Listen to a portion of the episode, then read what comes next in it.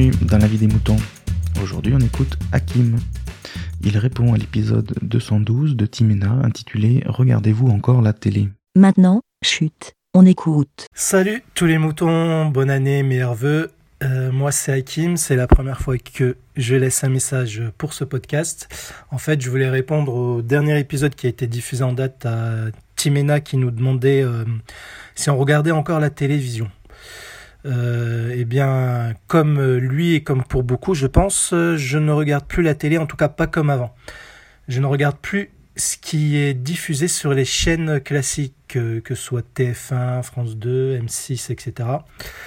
En fait, par manque de temps et aussi euh, par le fait que ce qu'on y trouve ne m'intéresse plus. Donc, euh, Hanouna a été cité. Euh, pour moi, également, il représente ce qu'il y a de pire qu'on peut trouver à la télévision. je trouve inintéressant ce qu'on y trouve. J'ai déjà regardé une fois par curiosité parce qu'à force d'en entendre parler sur les réseaux sociaux et sur et via l'entourage, donc j'ai voulu savoir ce qu'il en était et justement bah, ça ne m'attire pas du tout.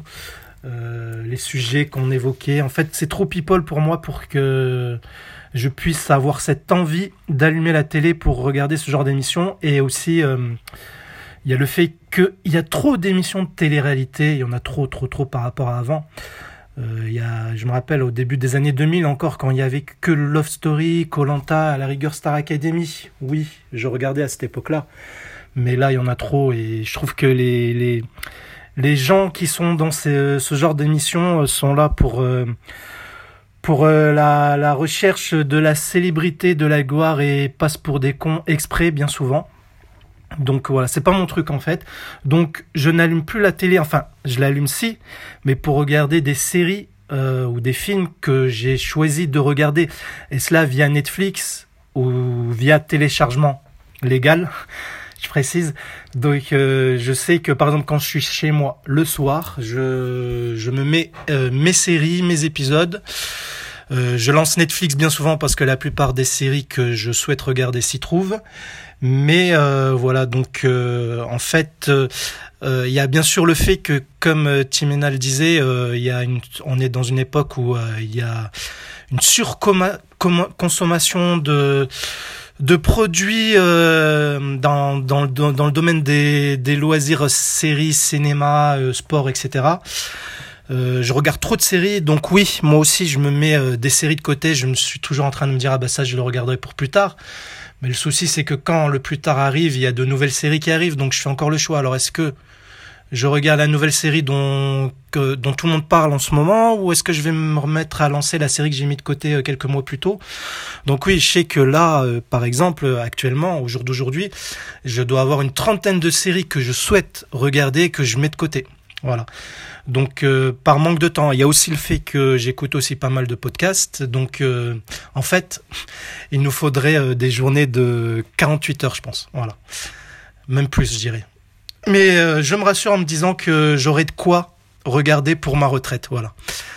Quand je bosserai plus, je pense que j'aurai bien plus de temps. Voilà, c'était juste mon message pour répondre à la question de Timena. Voilà, je, je vous souhaite une bonne fin de journée ou une bonne soirée si vous écoutez ce message le soir. Et je vous dis à très bientôt, je l'espère. Ben. Merci, BLA. Merci Hakim. Mais alors, pourquoi est-ce qu'on regarde Hanouna? Euh, Timena n'est pas le seul. Hein. Et il n'y a pas que les programmes de, de Hanouna qui sont du même genre. Il y, en a un tas euh, qu'on nous sert à la télé. Ben, je crois que c'est possible qu'on regarde pour se détendre, tout simplement. Et euh, Hakim, si vous le connaissez pas, euh, il fait un podcast amateur sur la musique Eurodance. Euh, le style est apparu dans les années 90. Et moi, ça m'a rappelé pas mal de souvenirs de jeunesse. À cette époque, j'écoutais ça. Euh, j'écoutais de la dream aussi, de la trance aussi. C'est pas très éloigné. Euh, ça s'appelle Eurodance Story et ça devrait vous rappeler des souvenirs. Je nous en mets un petit peu, un tout petit peu. Et c'est pas mal du tout. Et ça fait une éternité que je suis pas retourné en boîte, moi.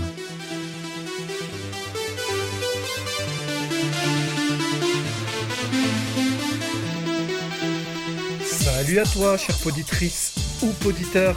Toi pour qui l'Eurodance ne fait pas fuir, moi c'est Hakim et je suis très heureux de vous retrouver sur Eurodance Story, le podcast francophone qui vous parle de la musique Eurodance. Alors aujourd'hui j'ai décidé de vous raconter la story d'un des plus grands groupes symboliques de la musique Eurodance. Il s'agit de Capella. Alors Capella, je pense que pour euh, tous ceux qui... Je vous laisse retrouver la suite dans le lien que j'ai mis dans la description.